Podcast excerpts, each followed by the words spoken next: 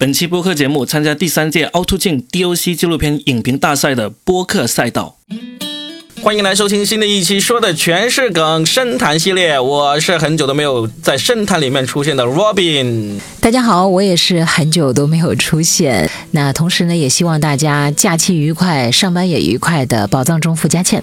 还好意思说，不是三个人一起出现的吗？还好久没出现，谁出现了呢？在在哪里？Robin 出现了，峰哥出现的最少，因为那我有一些圈内系列或者吹水系列的嘛，然后佳倩还有一些真八卦嘛，所以出现最少是峰哥你啊。那不是深谈 啊，我是养精蓄锐，调理了一下身体来准备深谈的啊。刚才峰哥一进门就说。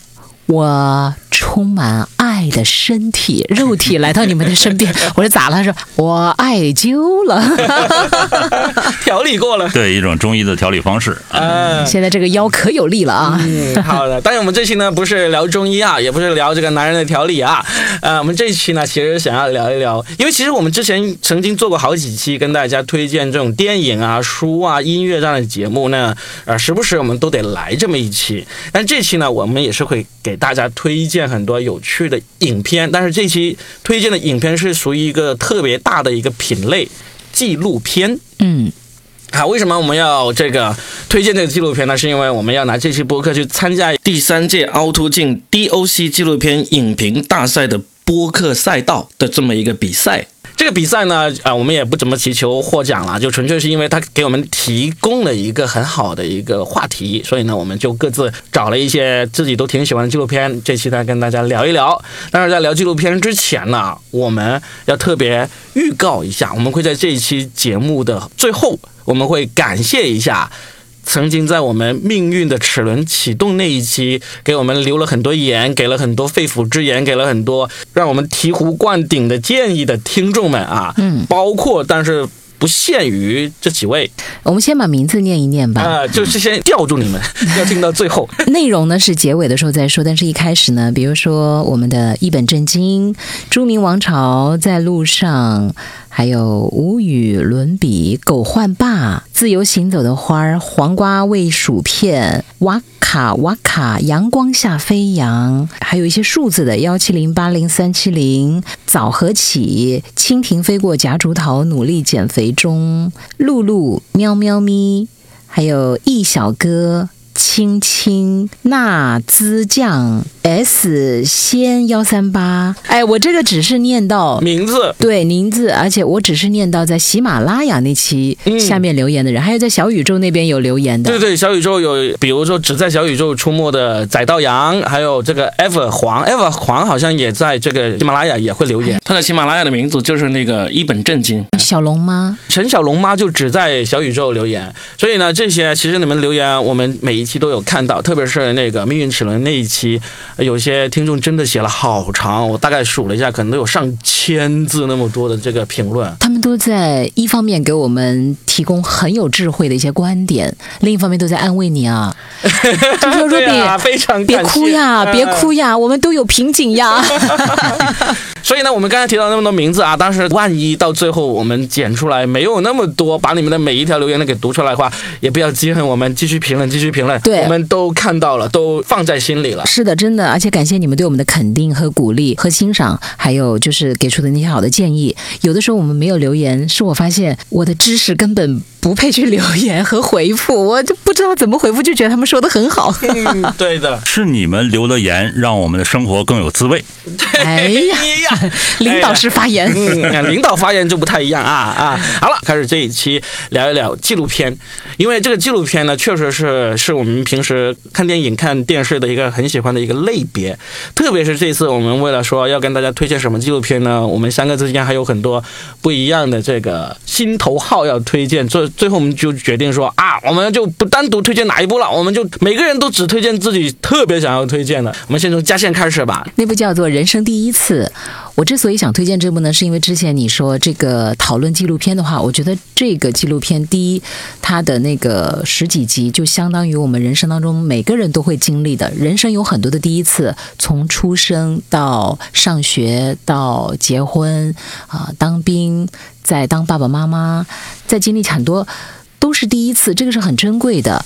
然后我也觉得这样的话，大家其实互动起来的话，会非常好参与，因为这个就无论男女老少嘛，每个人一说到第一次，包括第一次恋爱、第一次结婚，甚至第一次失恋分手、第一次上大学，谁没有点故事呢？或难忘，或精彩，或出糗等等之类的。我就觉得这个话题参与度是非常好的，因为它是每一集会讲一个第一次的那个事件嘛。对，第一集毫无疑问就是第一次出生嘛，就是生孩子嘛，然后就后面就根据人生不同的年龄阶段来推荐了。那这么多集里面，让你第一推荐印象最深的是哪一集啊？你们去看那一集吧，就是他们在那个乡村小学里面带孩子们去读诗。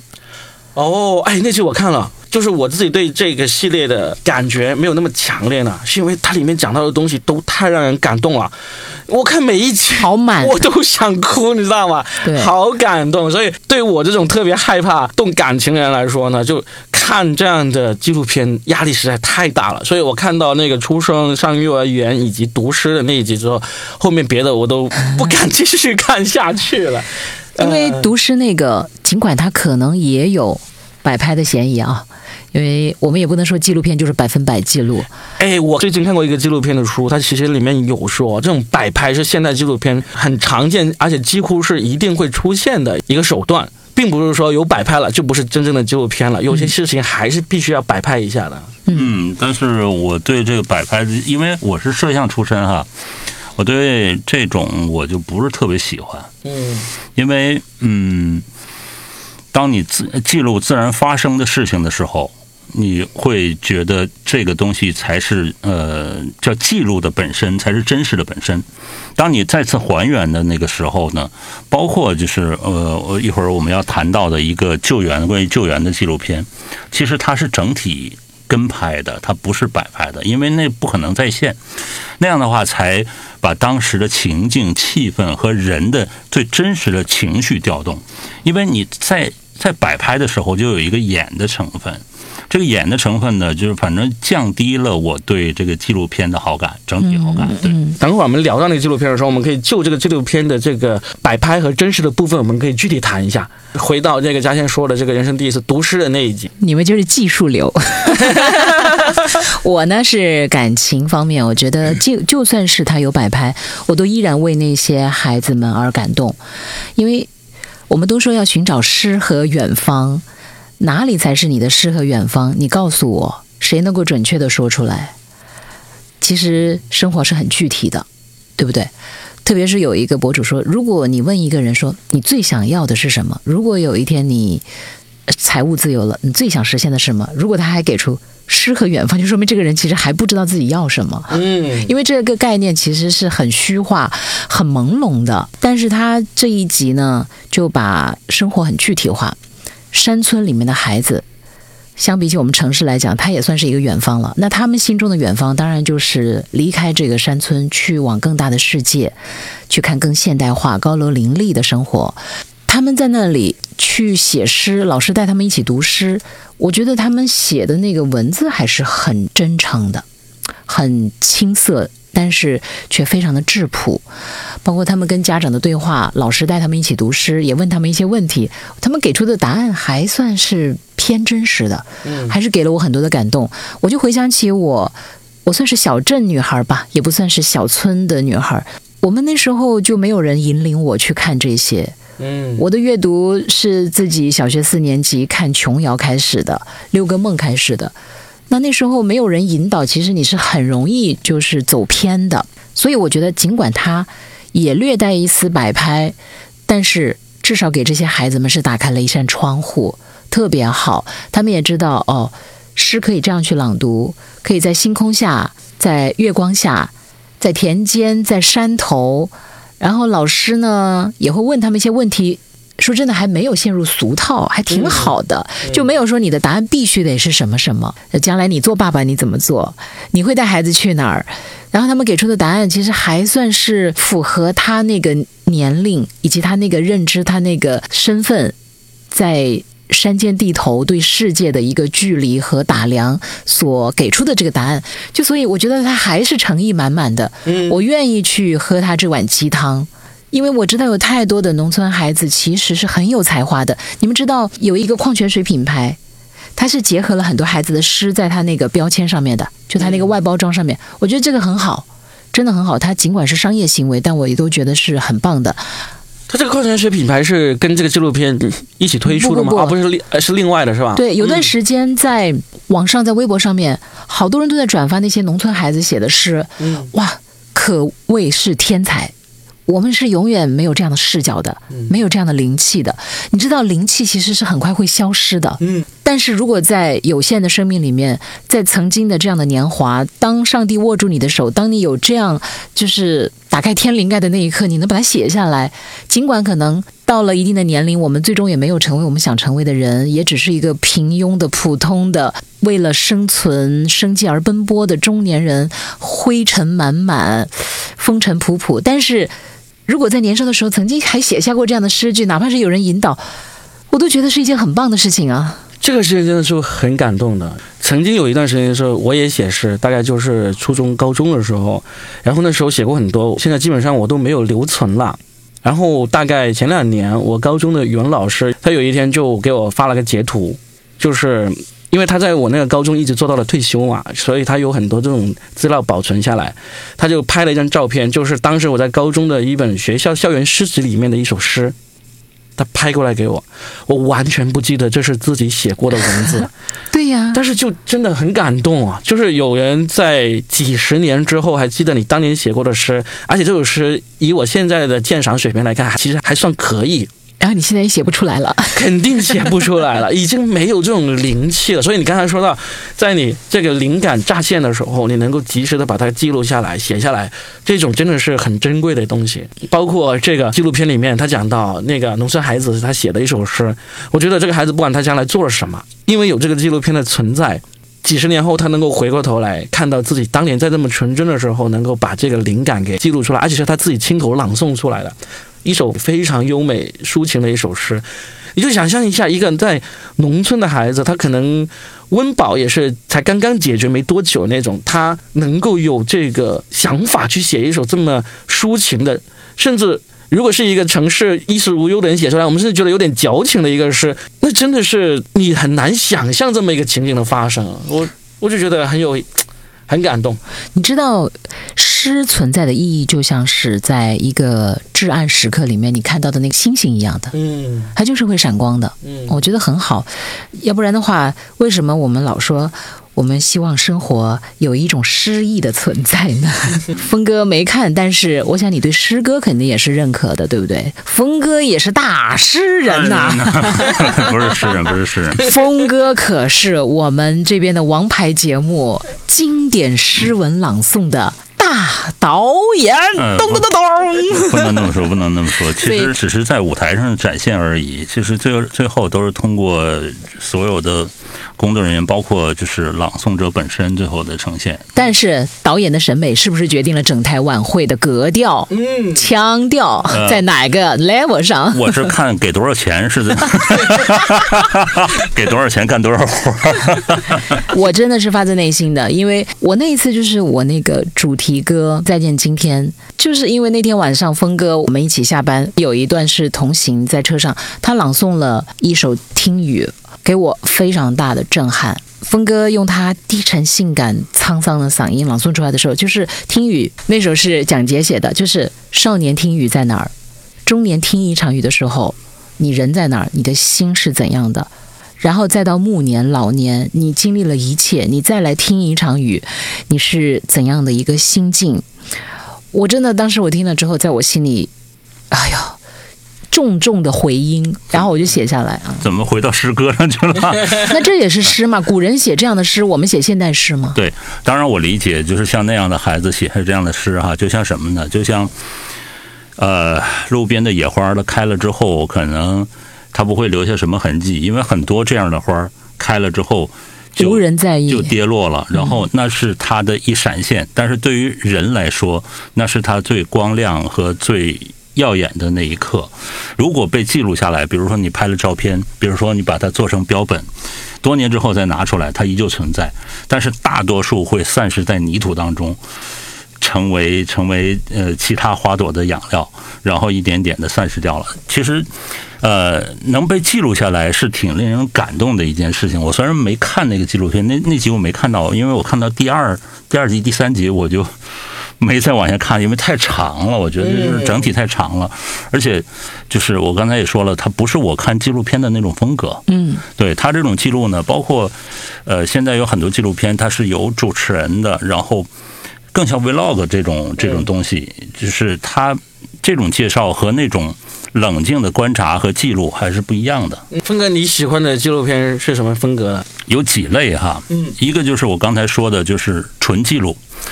我现在还有一个朋友，他到现在都没把那片子剪出来，但是他拍了十几年，积累了很多很多素材，他一直在跟我反复的絮叨这件事情。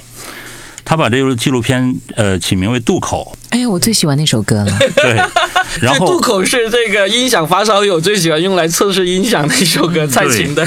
对，然后他也是诗啊，席慕容的诗改编的呀。对他一直拍了这个，他就没把它拿出来。他说为了积累，为了就是到一定时候，就是等他迸发的时候，他才会拿出来。嗯，就这种冷静的记录和这种就是没有功利行为的，比如说你看我拍了十年，我就可以拿出来，说十年的渡口这种变化是很大的。但是他没有，他还在继续拍，拍记录这整个的一切。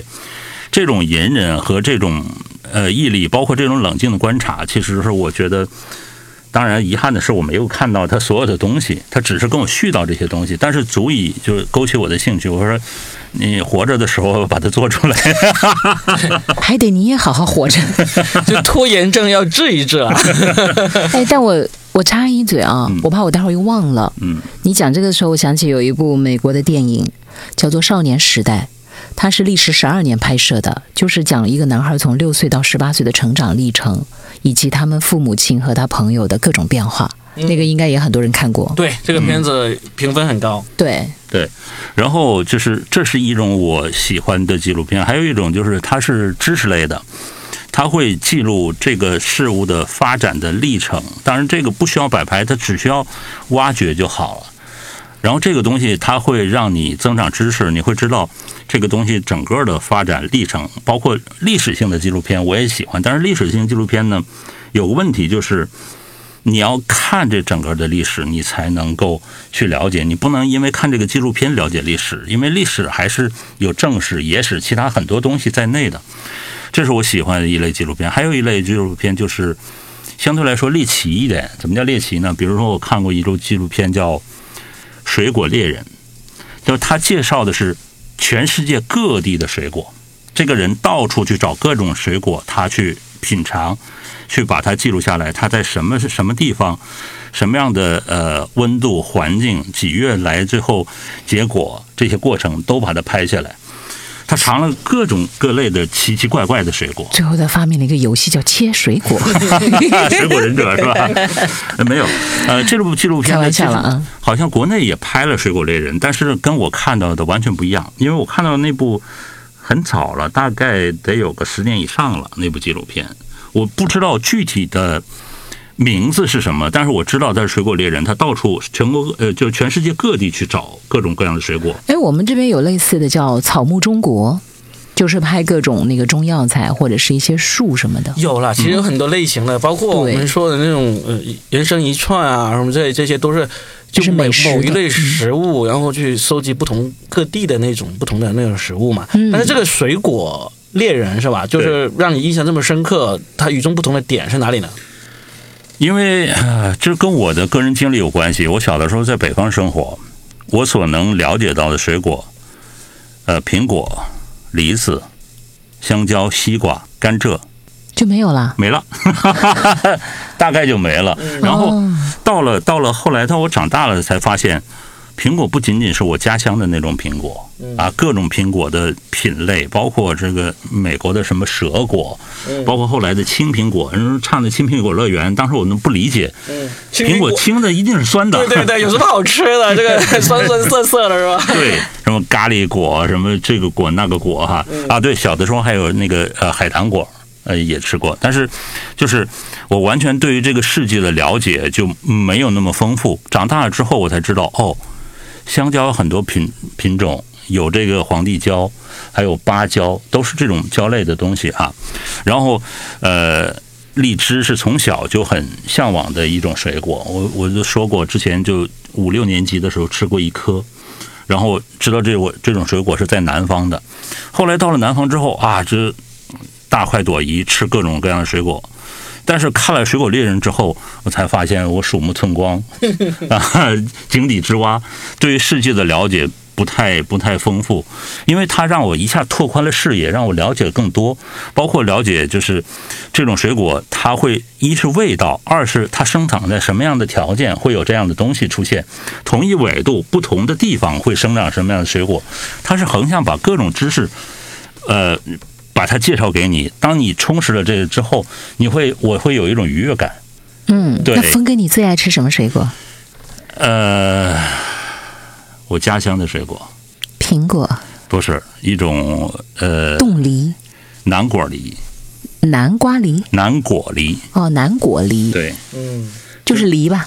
对，啊，就是梨的一种。是一种很小的梨子，对，它是一种嫁接出来的梨子。嗯，啊。哎，那其实我挺好奇你说的这个水果猎人啊，因为我最近也在研究纪录片嘛，他我专门看了一本书，书的名字叫做《纪录片也要讲故事》。哦，我知道。Robin 上次给他的朋友老超拍了他那个演出的那个视频，我看了，我忘了表扬你了。前面的那个他拍的就像纪录片一样的，就是拍老超，我看了看了开头，对，就在开路上面走行走，嗯。然后紧接着他进剧场，哎，我觉得那个拍摄手法很好，哎，对，反正就就尝试嘛，也是也是突然感兴趣了，就是。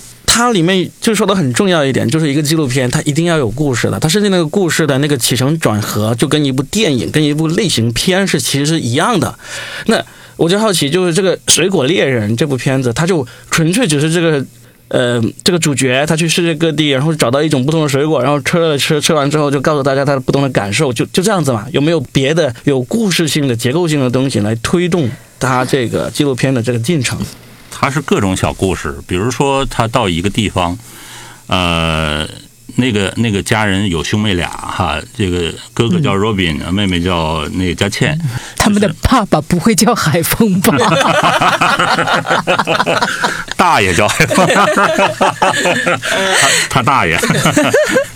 呃，这样就是说，呃，这两兄妹一直靠这种水果来维生，他们一直每到这个这个季节就会什么什么，就是他们把这种东西生活融进去，顺便融进去。最后还是讲人，对对对对对，就是这种水果会给这些人带来什么样的影响和变化？对对信手拈来，比如说挺好的。今年的水果可能如果丰收的话，可能妹妹的嫁妆可能会更多一点点。这样的话，她顺手就把这个故事融进来。它主要还是水果，然后再加上兄妹俩这么勤劳的工作，包括那种笑容、白白的牙齿怎么怎么样，包括这个，呃，一听要给自己弄嫁妆，那个妹妹就跑掉了，等等，这这反正他是完全记录的，他不是完全讲故事。他说的其实就是拍这个主角去找这个东西，顺便把这故事放进来。那我可不可以插一个？嗯我今天做节目的时候，一位听友说到的一个，唉，让我有淡淡伤感的故事，嗯，也是水果有关。他老家是东北的，然后他们家种了好多的苹果、山楂，他就讲了一个故事，我把它念给大家听，好不好？好啊这一段我都觉得完全可以拍成一个纪录片的一个片段。呃，他不是说一定要拍，而是他真的写的非常好，我一定要读给大家听。他说给佳倩姐讲一个前几天我在家的故事。爸爸和我抱怨说，今年的果园收成不是特别好，有几棵树没有怎么结苹果，结的比较少。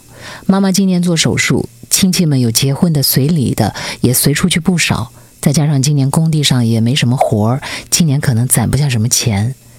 爸爸一边叹气一边捣鼓，兴许是这棵果树老了，九六年栽种的，到现在都二十七年了。那一刻，我感觉他好像在说树，又好像在说他自己。我问道：“才二十七岁的苹果树怎么就老了呢？还不老呢？”爸爸说：“不好好结果实就是老了，真想砍了他们，全都锯掉。”一边说着，就拿着锯子去园子里去锯掉果树。我妈妈听到，赶过来说：“今年收成不好，明年说不定就好了。你看那树上也有很多花芽儿，每个花芽儿明年都会长成一个个大苹果。树长了二十七年，长那么大容易吗？说锯就锯啊！”爸爸不作声，还是提着锯子出去了。所以，爸爸是对树失望，还是对自己失望呢？仿佛感觉二十七岁的苹果树就像五十多岁的爸爸妈妈，可能他们结不了很多果子了，可能他们赚不了很多钱了。但是，谁能说这就是树的问题呢？谁又能说这是人的问题呢？说不定是因为今年的气候不好，说不定是因为今年的经济环境不太好，说不定等到明年开春，那一朵一朵的苹果花开的时候，一切又会充满希望。然而，树已经不在了。是不是写的特别好？因为这就是他的生活。他给我发了他好多家乡的那个果树的照片，真的那个苹果看上去特别喜人。他爸得学学果树的栽种技术，人家都种二十七年了。刚才他这段文字呢，完全就可以拍一些画面，是可以做成起码半小时以上的东西是可以做的。嗯，我读出来的是一个老农看天吃饭种果园，然后随着他身体大不如从前，然后孩子们大了，他老了，果树可能今年确实。不够喜人，然后他的那种生活的无奈和酸楚吧，而且我觉得他的语言就是描述的特别的对，就是爸爸也没办法去怪别人是吧？一个男人这个时候他要养家糊口，孩子大了他得给孩子攒这个结婚吧、买房吧之类的，他就说：“哎呀，这个果树没用。”其实他，我觉得他读出那句话就是让我很心酸，就是。他是在说果树吗？其实他可能是在说自己，所以我就觉得这个男孩写的特别好。嗯，有一种非常平实但是有力的那种文笔，那种对对，很有意思。所以这就是我喜欢的那种记录风格。嗯，就是他没有过度的渲染，就是他爸爸要说的这句话，也是他记录的这些话，就是最原始的东西，然后再记录一下他父母的这种生活状态，就可以把这个一年四季到最后结果。成和没成，其实都会变成纪录片，就纪录片会成。哎，讲纪录片，我们又跳一下啊！对对对，人生四季，你们看了那个吧？看了。讲父母的啊，我没看。哎，讲一下，就是讲他的父母啊，拍他们的情感日常生活。那就跟这个人生第一次又不太一样，是吧？他就是拍了一个完整的四季，他父母的生活，是吧？对，就是拍他们父母的生活，拍他们在农家小院。每天早上起来，然后日常的生活，那个人生第一次，我依然觉得啊，我知道峰哥的角度也是对的，但我的意思就是说，他这个人生第一次的这个概念特别好，对不对？我们第一次流泪，第一次大笑，第一次高考，第一次上学，第一次结婚、恋爱、失恋，第一次失眠。第一次喝酒，第一次喝醉，这不都是就是人人都有话讲啊？人生第一次其实可以拍很多个，对，很多季，就每一季都有个十集八集的，然后把人这一辈子能够经历的很多第一次都拍进去。我觉得这是一个大 IP，它可以一直拍下去的。你看，我们也是第一次讲纪录片嘛。但是你们知道，这是一个命题作文，嗯，就是当你主题先行的之后，嗯，你可能就会思考这个问题，就有局限了。对，当你思考这个问题，就是说。既定了这个这个目标之后，你就开始往这个目标来努力。父母的四季，我就拍的四季。其实我们人的生活是缓慢的这种过程。电影之所以在呃九十分钟甚至一百二十分钟能够很抓住人，就是它浓缩了很多东西，它把很多冲突放在一起，然后再加上几条线，再加上逻辑，或者是加上蒙太奇的这种切换，会让你带来感官的刺激，包括就思维的一个刺激。而纪录片不是这样，纪录片它是一种平时的记录，你非得有冲突的话，非得要。就是让你感情的迸发，或者是怎么样的话，其实这就叫主题先行。嗯，对，这我就是，其实我不讨厌这个，但是我不喜欢这样。明白，我那样我看电影就好了。嗯嗯，对，明白。你俩都讲深刻了啊，然后我拉回来肤浅一点啊。你们从这个人生第一次讲到了水果，水果又讲到了这个平缓的流动，这个人生的这个无奈四季这些东西啊。我来讲一个，嗯，你们俩的推荐都推荐一轮了，来轮到我来讲一个，我最近刚刚看完的非常刺激的，像电影一样的，但是好像也挺肤浅的一个纪录片，叫做《贝克汉姆》哦。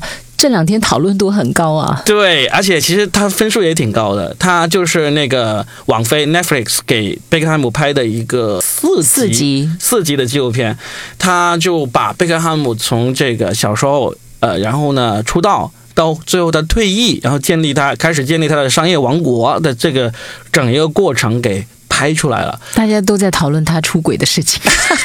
哎，反而是是这样子，出轨这个事情，其实他们在里面用的篇幅很少。当然了，他把大肆的说吗？他给大家吊高了胃口，但实际上他，我觉得他这次处理是非常对的。当然，因为因为在你看，他是在那个第四集。在开头就开始讲这个出轨这件事，他在第三集的结尾就留了一个钩子，他说啊，一切都很顺利，一切都做进行的很好，直到那件事情，然后然后这个贝克汉姆自己也对着镜头笑着说，对，就是那件事情，然后呢，第三集就结束，就就是他每一集他都会在最后的时候留下一个留下一个引子，告诉大家下一集就要进入。大家熟悉的贝克汉姆的另一个人生阶段了，因为他人生阶段大家都很熟悉，但是他每一个特别的人生阶段呢，都会经都会有一个很戏剧性的冲突，戏剧性的那个发展，才会推入到他下一阶段。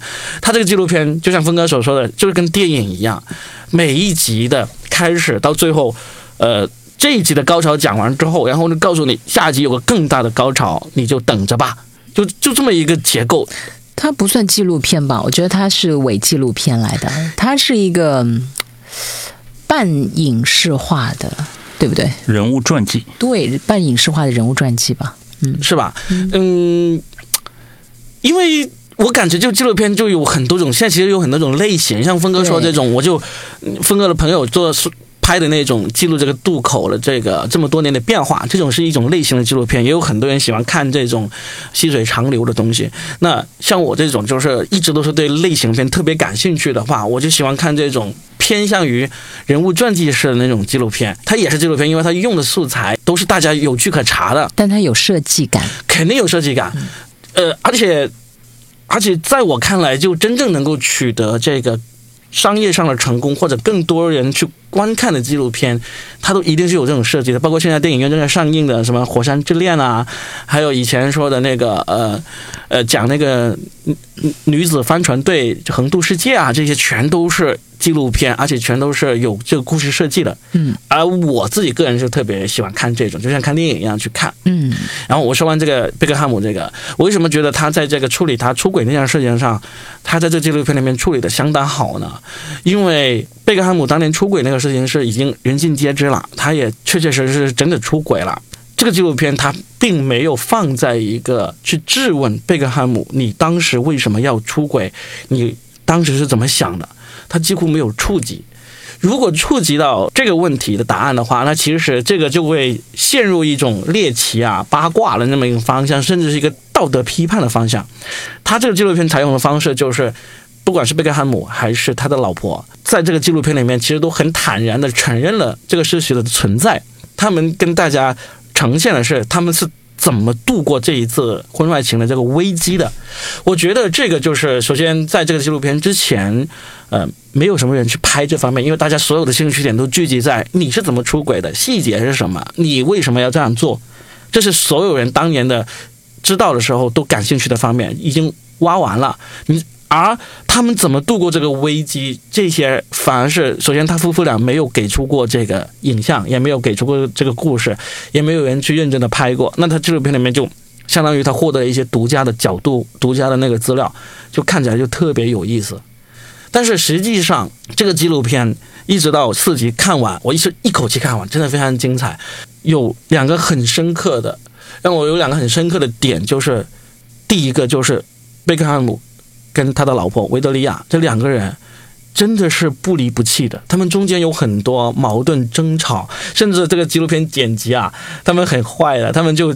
就一件事情，他就会先去采访贝克汉姆，贝克汉姆就说了一大通，然后他们他就会问他，那你老婆是怎么看这个事情的？然后贝克汉姆就会说，哦，我老婆肯定很支持啦，她很开心啦。然后下一个镜头，导演就问你是怎么看这个事情？他老婆就会说，哇，我气死了，我要杀了他，我要干嘛？就这种冲突，他们剪辑的非常有故事性，很有意思，也是惯用的手法。对，惯用的手法，但是这种剪辑的话。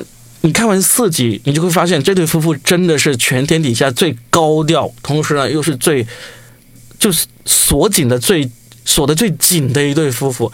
你甚至看完之后，你都不相信啊，不是那个卡戴珊他们更高调吗？对，卡戴珊那个更高调，但卡戴珊这个基本上你都知道，他们肯定会是以以一个狗血或者最终一个不好的下场，确实也已经有不好的下场而结束了嘛。但是你看完这个纪录片之后，你会觉得贝克汉姆跟他老婆可能这辈子都不会再分开了，当然了，人家就能够抓到这个点呐、别替他们肯定。峰哥，你知道我在另一个节目里面我叫算一卦，呃，其实呃，刚才就通过你描述，我没看这片子啊，也将来也不一定能看。嗯，但是他，我猜想他一定有表演的成分。肯定有。对他们本来他们踢球都会表演，那更何况这个呢？对，所以所以所以就是我宁可虽然我不懂球，呃所以我宁可去看电影。我我对但是佳倩，虽然你不懂球，这个纪录片它真的要针对那些不懂看球的人，这种才是最多最大的一个人群嘛。他完全把这个足球相关的就剪辑的非常的。通俗易懂。我刚才说的第一点就是他两夫妇的那个这么多年的关系嘛，然后第二点也是让我觉得它里面有讲到贝克汉姆是对那种家居的整洁程度是有那种偏执狂的那种一个性格的。他的所有的家具啊、杯子啊都一定要归位，椅子都要归位。然后呢，关键是他房间里面他的衣服，哇，整理的那叫一个整齐啊！他甚至把下一周我要穿什么衣服都是会在这一周的周日晚上全部整理好，就从衣柜里面拿出来放在一个分容易拿到的地方。这一周就穿这样的衣服。哦，所有的帅哥是不是都这样？那个呃，胡兵也是这样。那个戴军上次上综艺讲了一个，他说我不喜欢跟胡兵交朋友。他说，因为他只要走出家门那一刻就是上舞台，是不是所有的帅哥、名人、明星？贝克汉姆肯定是这样，啊但是我就觉得他这个真的是太过分了，过分到你你就像你去什么那种高档的那个服装店里面，就早上开门第一刻，他所有的服装都是摆的整整齐齐的那种、那种状态。贝克汉姆的衣橱那个衣柜是跟这个一模一样，我就觉得他就说他就不断的强调是他自己。不是保姆做的吗？对，他就不断强调是他自己一个人收拾的。我我信他个鬼嘞我这不是真的，一家欠你那么多衣服的人，对不对？我的衣服其实也不少，我觉得要做到这一点，嗯，没有人帮助我是真的不相信。拿什么时间看抖音？我信你个鬼！我跟你讲讲这个，我才是真正的有发言权的人，嗯，因为我妈妈找的这个老伴儿，他才是真正的洁癖之王。他说第一，没人敢说第二。你赶紧推荐他们看一下贝克汉姆这个纪录片里面这至少看这一段，看看他，让他来判断一下，要做到这样子，一个人有没有可能，或者说有没有可能长年累月都做到这样子？他有可能只是说他的衣服他会叠好，OK，这个我认同的，不管他是贝克汉姆还是哪个维多利亚。但是我的意思就是，我的这个叔叔，他的洁癖是到什么程度？他的冰箱门是要他自己都是要用那个卫生纸隔着来开门的。哦，那就是洁癖，不是那种整理癖。你确认他不是怕动手？贝克汉姆是那种整理癖，他所以你说洁癖，我觉得贝克汉姆应该没有洁癖，他应该就是。嗯，整理那方面他还是很注重，但我真的觉得保姆应该承担了百分之八十吧。他就是发号施令，什么颜色、什么款式、什么季节，上装、下装、外套里面那面，应该是品牌。我觉得是他发号施令，然后再有人帮，要不然赚那么多钱干啥呀？这是 赚那么多钱还自己去每天整理衣服，真的是白活了 我了。们就揣测嘛，但是呢，也说明这个纪录片里面的这个细节是很丰富，而且很明星讲的话，你就信个百分之二十就好了。对对对，好，那我们就介绍了这几部纪录片啊，有没有别的想要再介绍一下呢？有有有有有。当然了，要大把嘞？哎，再介绍一轮。我讲一个嗯不是人的，嗯，我的章鱼老师。你们都不知道这一部吗？我知道，我知道，我知道名字，但是没看过。我看过，有获奖的。对他就是在海底和这只章鱼的记录的这个过程。你说假到哪儿去？你总不可能强迫一只章鱼去演戏吧？而且最后那只章鱼死了，但是他记录了他生的那个新宝宝。我为什么喜欢这一部呢？那个拍摄者就是也是导演，也是制片人，也是主角。他就是说，他大概到了好像是四十五岁左右吧，就人到中年，他从都市回到他的老家，在一个小岛，然后遇到危机其实就是中年危机。对，就是他的人生到达了一个十字路口，他不知道该怎么走，他就回到他的老家，然后接下来就开始去潜水，在水里遇到了这只章鱼，一开始也没怎么留意，但是紧接着他就开始留意到这只章鱼，然后他就一直跟拍这只章鱼，这好像获了最佳摄影，还有最佳音乐配乐方面也很厉害。我其实对大海呢没有那么的迷恋，但是我从这部电影里面是真的，我是第一次沉浸式的去看一只章鱼的生活。它不用讲话，而且章鱼其实美吗？我有时候觉得章鱼是可怕的，他们不是说外星人吗？好吃，烧烤的还是 那酱的，酱的是吧？酱 爆酱爆。然后他在这只章鱼身上，他和他交朋友，他和他朝夕相处，他和他每天有固定的时间去相约。章鱼不会讲话，但是章鱼在用它的肢体语言表达对这个人类的一种友好。从最开始的试探、逃避，一到最后可能和他愉快的在水里面一起有他们固有的那种友情的延续的方式，我很感动啊！而且那时候正好是我怀二胎的时间，我其实觉得我的身体也被禁锢住了嘛，然后也有很迷茫的时候，就是时而就真的好想后悔，就好想改变我的命运，就是我为什么要怀二胎？我我可不可以不怀？那我可以干掉他吗？我干掉他之后会怎么样？那我接下来不干掉他，我的生活会怎么样？也很迷茫啊。然后看那个的时候，让我的内心获得了一种很平静的力量，我就很感谢那部电影。然后看到了，哎呀，那个词大家可能都说烂了，但我觉得还是很对的，叫“万物皆有灵”，就就感叹生命的那种逝去、绽放、再重生。其实每一个人在不同的阶段都会经历这样的一个过程，然后我就慢慢的焦躁的心啊，迷茫的眼呐、就获得了一点点的平静吧。嗯，当然，我的问题最终还是要靠我自己来解决。但是，我觉得他给我打开了一个新的世界。我是一个在内陆长大，对海其实是叶公好龙的那种感觉，好向往大海啊！其实来到了跟海有关的城市，也就去那么几次，而且除了头一两次下了个海之外，后来我去海边，其实基本上都只是在那个沙滩，我连鞋都不湿。我真的爱大海吗？我对于我很向往的很多光怪陆离或者说五光十色的生活，我是真的想成为其中的一员吗？我想做的是精致的都市丽人，还是说其实我就想做那个普通的中年女性？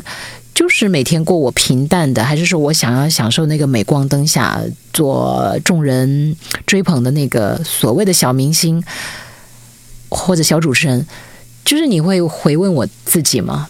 我觉得很好啊，就是这个电影很隆重推荐给大家，叫不一定要在怀孕的时候看。叫我的章鱼老师，对对吧？然后那个男主角也是在他章鱼的身上找到了他接下来的方向，真的很好。嗯，反正就别在烧烤的时候看。就是我章鱼老师。我的章鱼老师怎么吃？呃，其实其实无论是纪录片也好，音乐也好，美术也好，包括就其他的文字也好，其实就是达到人的一个共情。但是这个共情呢，不是所有人都能做到，因为就是就像我们在不在一个频道，你没在一个频道，你是接收不到的这个东西。赫兹五十二赫兹，对对对，所以我要说的另外的一部纪录片叫《厕所厕所秘史》，对，专门讲厕所的。厕所里面还有密室，反正蜜一般是不出来的，要用那个开塞露。啊，他讲不谐音烂梗啊，是是那个历史的史，对不对？对，嗯，秘密的厕所秘历史秘密的秘，历史的史，啊厕所秘史。对，它讲的是一个厕所的发展历程，从古罗马的时代，然后到各种厕所，包括抽水马桶，就是到现代的这个所有的发展史。挺有趣的，就是你会长知识，因为我们知道远古的时候没有厕所，原始人是吧？逮哪儿在哪儿上匪，然后我就慢慢了有了文明之后，我们需要这个遮饰那个味道啊，等等等等，包括这个在在在清朝就很有意思，你到那个到那个故宫去，有专门出宫的地方，然后这是味道怎么做的，这些其实都是一些知识。当然，你不一定。呃，非得跟别人一谈到就是谈个朋友，或者这朋友在吃饭的时候，你非得说这个。但是作为一种了解，又很有很有趣，很有意思。这是 BBC 拍的，呃，画质不是特别好，但是我很喜欢里面带来的各种各样的知识，包括它这种跨越，我们到欧洲啊，到到到这个美洲啊，到就各种地方的历史。然后呢，你还知道就是包括到现在为止。可能在非洲啊，包括这个在我们某些地方，你还知道人们还没办法使用这种厕所，包括这这种那个电影都有啊。你印度的女性好像就没有厕所，嗯，对，就是就很糟糕的这种状态。所以，所以很有意思。当他把这所有的揉在一一部片子里的时候，你会。知道世界各地到发生了什么，然后也知道这个整个的过程是怎么样来的，这挺有意思的。我是挺，因为这个厕所我们都离不开。我看除了吃就是拉，是吧？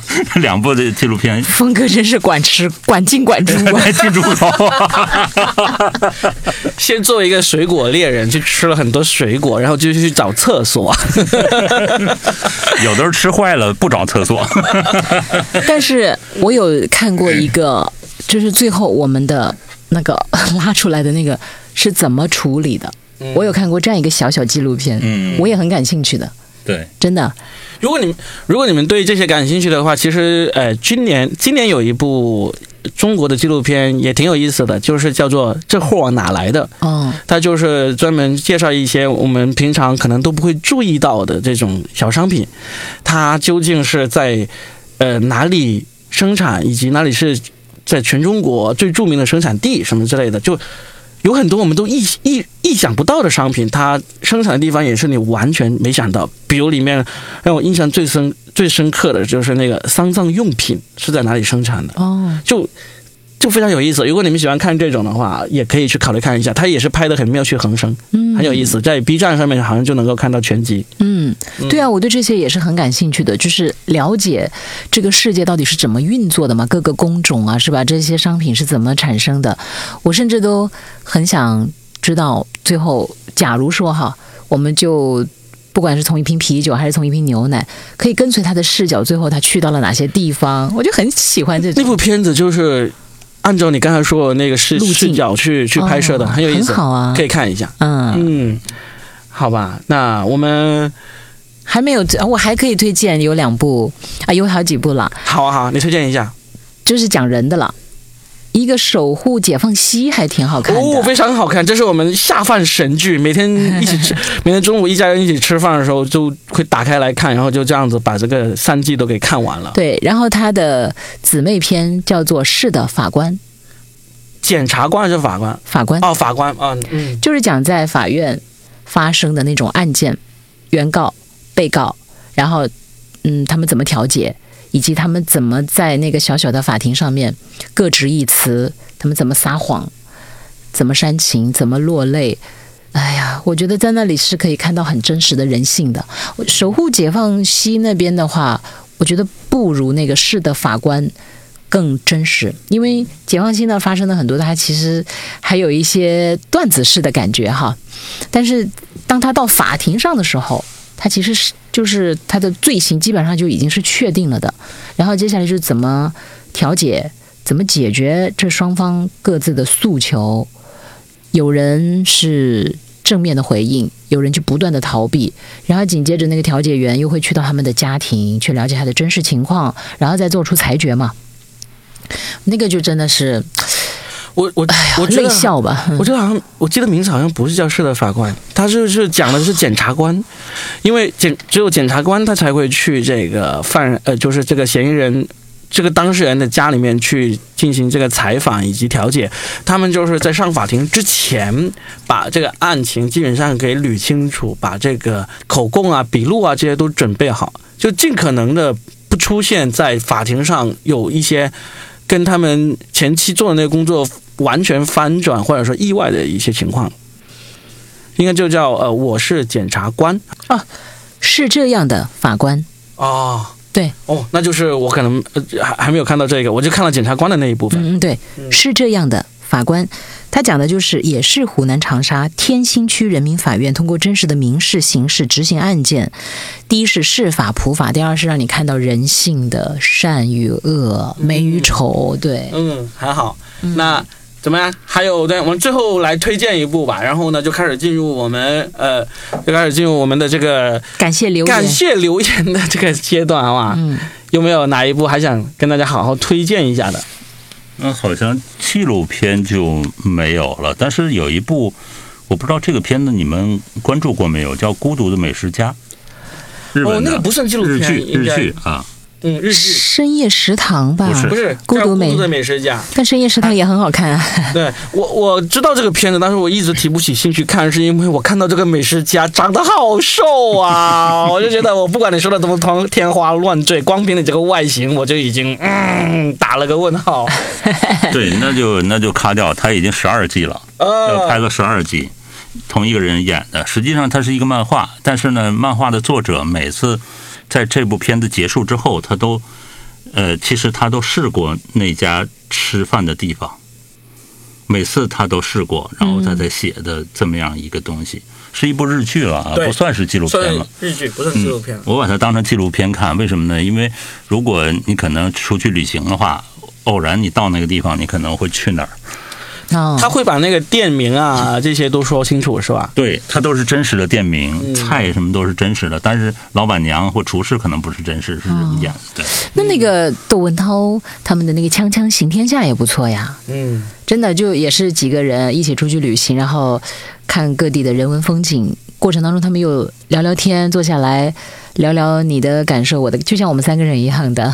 我觉得那个也非常棒，又给你看风景，又读诗什么的，就非常好，真的也好几季了，但有空可以看的。好，呃，我最后推荐一部吧，就是简短的推荐一下，我们就不深入聊了。但是如果要深入聊的话，我觉得这个可以足以单独聊一期了。它因为是我自己心头非常喜欢的一部纪录片，它不但是纪录片，它随后还拍成了电影，电影的评分也很高，就叫做《泰国洞穴救援》，就是有一支足球，一支小学生足球队，他就被困在这个泰国洞穴里面，然后全世界的那种洞穴潜水专家以及泰国当局都过去，都去把他们给救援出来这么一个故事。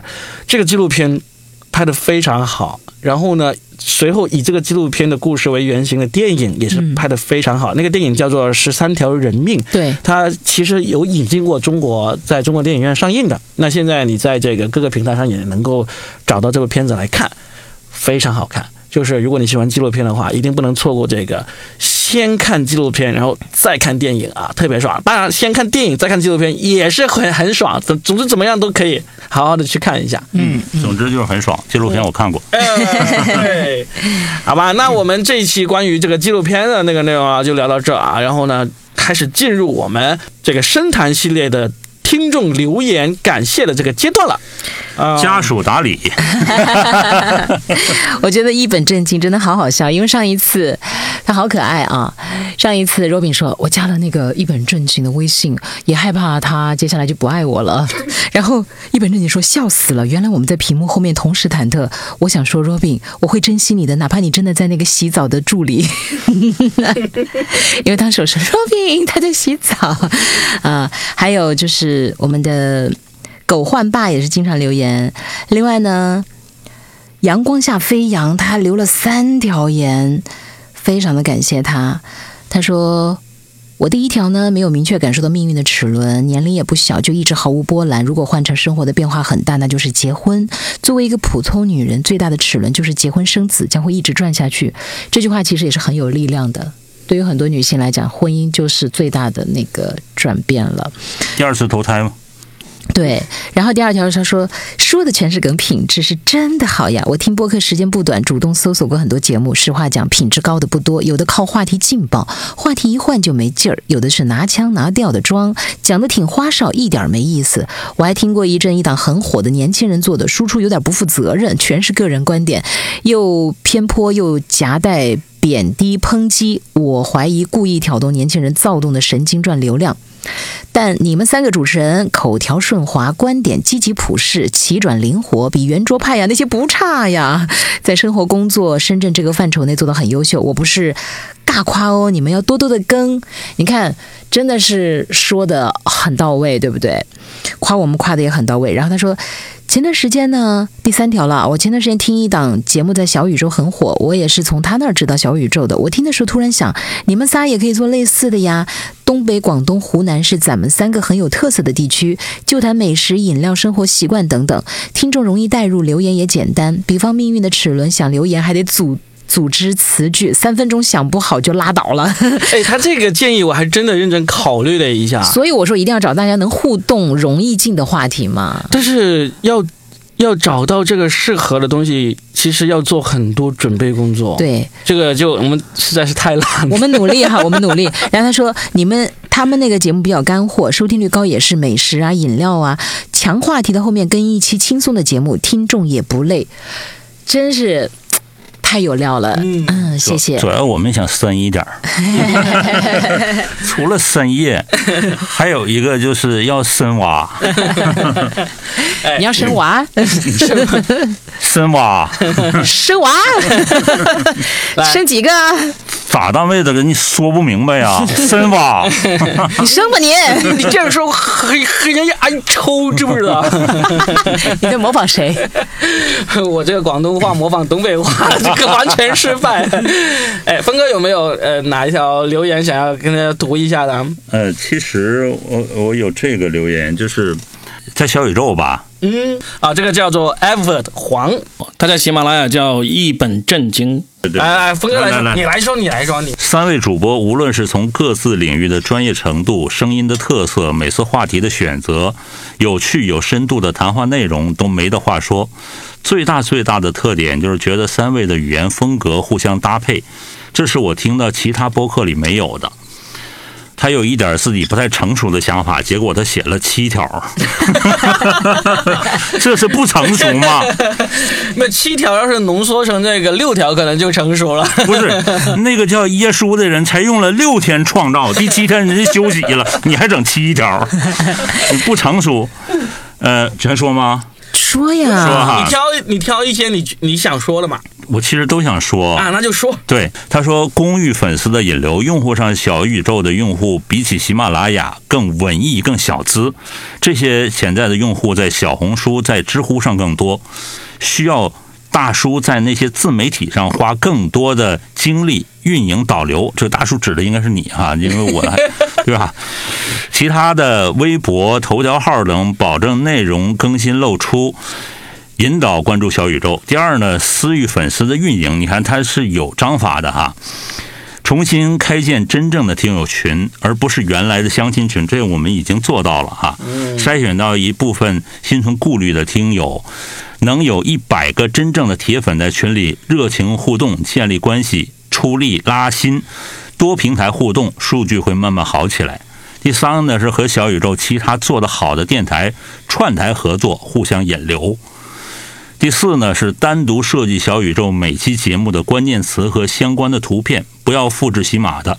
观察小宇宙上其他数据号的账号的这些共性，就是说它要有区分，让我们分类啊，不仅仅是 copy 过来啊，这主要是有人懒啊，就直接 copy 过来了。我不说是谁哈。第五呢是和每一位小宇宙上留言的听友积极互动，保护好存量。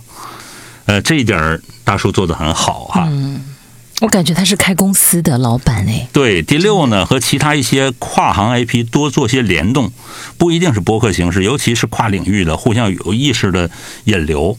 第七呢，如果有精力的话，多做视频号和抖音的直播，引导关注小宇宙。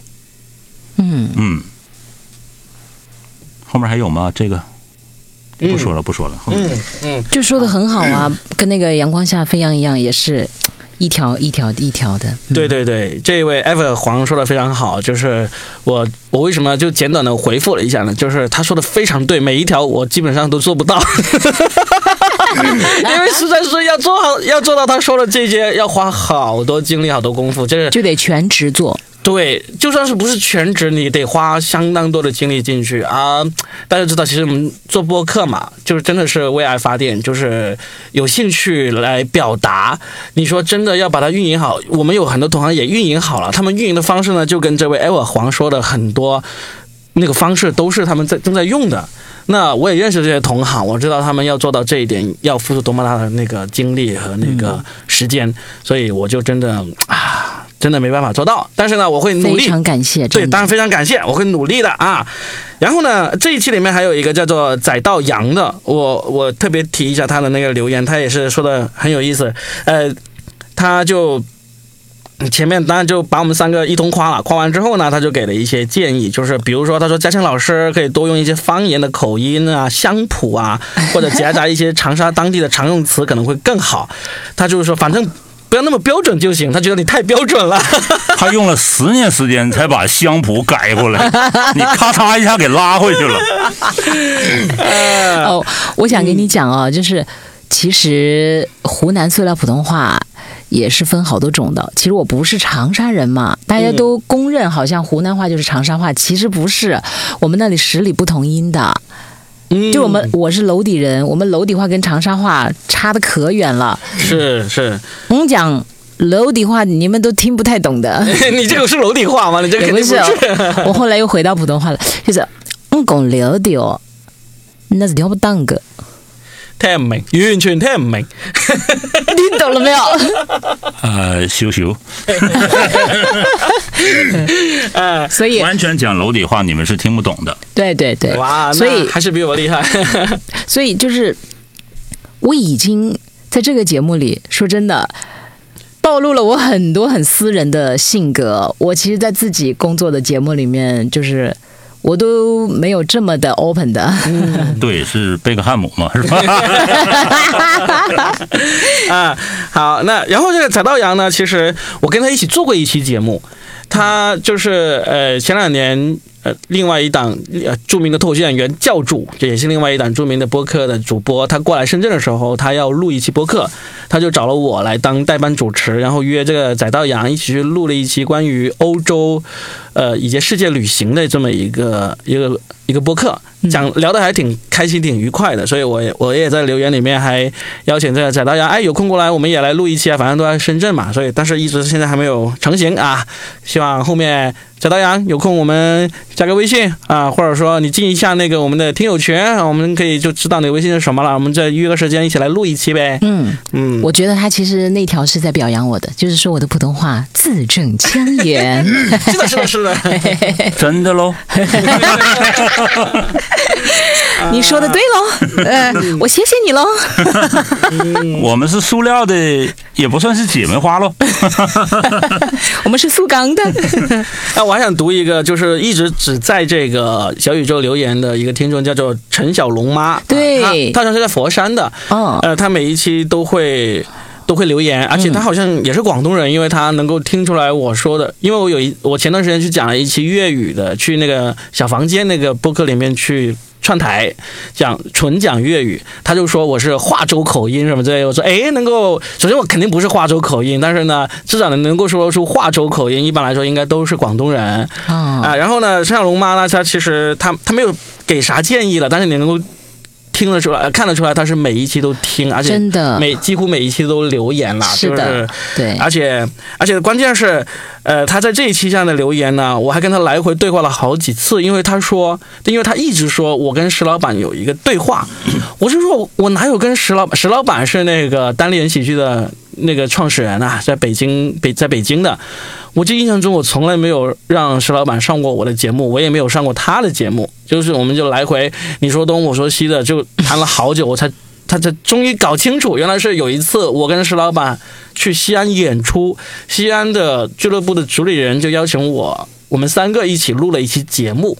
就是好久前我都完全忘了那期节目我聊了什么了，就是还有这个陈小龙妈提醒我，还特意跑回去听了一下那期节目，就那时候感觉我自己对播客还是其实挺还是挺生涩的，有很多东西就不敢撒开讲啊。没想到这期节目反而给他留下这么深的印象，嗯、真的是很感谢你记得啊。呃，所以你拍纪录片拍三集就够了，第四集人就开始挖那些是吧？因为记性不好，所以不能拍多，是吧？我想到的就是人生若只如初见呢，人生若只如初见呢啊！来，我再来读一个叫露露喵喵咪，人也是一二三，真的，哎呀，好可爱。他说第一。我感觉是喜马拉雅本身的吸引力在下降。我现在除了你们的节目外，还有一个节目在听，仅此而已。不然真的要卸载喜马拉雅了。第二，我自己的感受是更喜欢或者说只喜欢深谈，但是深谈好久才等一期啊。第三，我能理解罗宾的心情，每个行业都有这种。上又上不去，下又下不来的瓶颈。我以前也是因为评职称非常的烦躁，但是现在已经想通了。呃，快只在当下有意义哦，快只在当下有意义，稳和远才有长久的意义。因为这个是可能它有很多的那些内因和外因的元素嘛，但是他想通了就很好，就不内耗了。放下了，放。对，然后他说，我还是要表达一下，非常喜欢三个过来人有深度的对谈，非常的喜欢。还有这位叫瓦卡瓦卡的朋友也非常的，一定是位男生。还是女生，她说：“小宇宙第一千五百七十八个订阅就是我，哈哈哈给怨妇 Robin 哥哥一点点支持和鼓励。还有人说 Robin 是爱哭鬼，你现在到底哎，你更喜欢哪个外号？爱哭鬼还是怨妇？都可以，只要你继续听我的节目，你给我起啥绰号我都喜欢啊。这俩是一个事儿啊，那峰哥你喜欢这两个，挑一个。把它放在一起，游在一起。哎，我们刚才开开头说的这么多人，我们是不是都已经兑现诺言，都提到了？哦，有一些就没怎么每一条都读到了，也请大家多多包涵的呃哈。嗯，然后我还想提一个，就是他其实留言不是很多，叫做黄瓜味薯片。哦，呃，这是呃 IP 地址在北京的一位听众，就是他其实呃留言啊，虽然不是每期都很长啊，但是呢，他也是很多期都留言。关键是最近我有一次为了找我以前一期节目，翻找了我在二零一八年还是一九年录的节目，我就发现他那时候就已经开始留言了，也非常长情的一位听众啊，就是谢谢你们嗯谢谢你，请、嗯请继续保持这么优良的作风啊，非常感谢。嗯 啊，哦，那如果还有一些没有读到的话，也请你们多多包涵哈。嗯我们以后就是陆陆续续读到，但是真的很感谢你们，就是一呼百应的。多多包涵。那要是不爽的话呢，就进我们的听友群啊，进去申诉一下，说，哎，我给你留言那么多，你都不读我，我很生气，这样子啊。这哎，我也要解。释一下，我在那个群里也不讲话，是因为我真的平常照顾两个小孩儿，然后呢，我常常觉得如果有的时候过了那个有效期，我再留言，显得其实就好像有点不太对位，节奏也不对，我就干脆也不讲话。而且我跟大家也坦言交代，我在生活中其实是一个不太爱在群里面讲话的人，对，交流综合征啊，其实是有的。用现在流行的话说，就是一个 I 人，对吧？？I，人说 就是一个呃外向的孤独患者。好文艺，没转弯儿来。就是就是外衣内 I，还是我最好时尚，我知道。那我觉得很反多人正你们俩这两句对话是把我的大脑绊倒了。我其实，在生活中是一个不太主动型的人格，你们也都知道，我也很少主动找你们呢，对不对？对？啊，对啊嗯。我，们就等着你主动呢。你开个价，我看看，就请大家多多包涵啊！我我那个对，而且我也觉得，其实我生活中就不如节目当中那么会讲，我所有的脑细胞都用在做节目的时候，我一旦离开话筒，就是一个平平无奇的中年妇女。说话要钱，不是啦，好了好了，那那大家要是愿意进群啊，就是跟我们互动一下。然后呢，其实也不一定非得跟我们互动，因为听友之间你们的互动也是我们很乐于看到的。我我其实是在群里面还挺活跃的，峰哥也深夜的时候有点活跃。那佳倩呢，就默默的看群啊，有时候想起来，就是有时候照顾完孩子之后也会进来看一下。那希望我们能够在群里面看到大家。现在群只有五十来个人，那希望这期节目完了之后，我们能够尽快突破一百人大关吧，好不好？那再最后说一下这个进群方式，就是去微信公众号“全是梗喜剧”下面去发送“进群”这两个字呢，就可以得到一个进群的二维码了。哎，你要是到一百个的时候，你在群里发红包了，可以可以，一百个发红包啊嗯！赶紧进来。发一百个红包。呃，一百 要一百零三个喽，因为我们仨还在里面喽。冯哥，你 咋的？你最近是不是交了湖南女朋友啊？我怎么觉得你现在不是要多用方言嘞？你用你东北的方言啦？若变整一百零三个才行，有三个是咱仨。好的，好的，希望大家听完这期之后，赶紧来进群跟我们多多互动啊！那我们这期呢就录到这，下期继续聊，嗯，拜拜。拜拜。拜拜。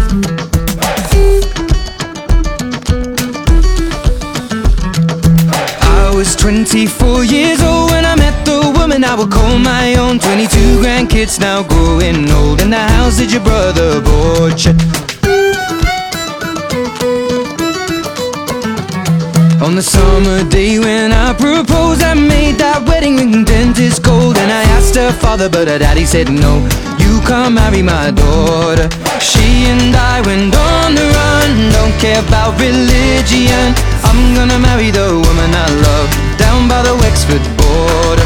She was Nancy Mulligan, I was William Sheeran. She took my name and then we were one down by the Wexford border.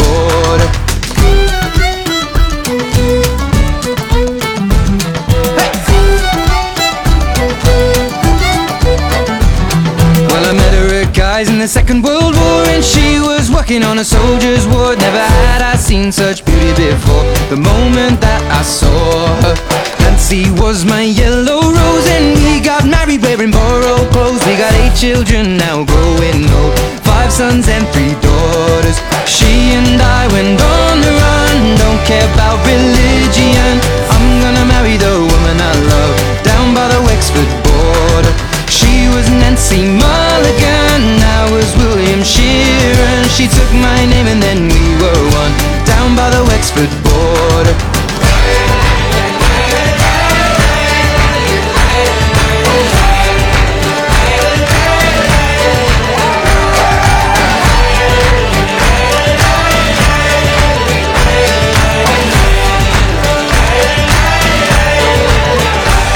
From a snow white streak and a jet black hair over 60 years I've been loving her. Now we're sat by the fire in our old armchairs. You know Nancy, I adore ya. From a farm boy born near Belfast town. I never worry about the king and crown Cause I found my heart up on the southern ground. There's no difference, I assure ya. She and I went on the run. Don't care about religion. I'm gonna marry the woman I love Down by the Wexford border. She was Nancy Mulligan and she took my name and then we were one.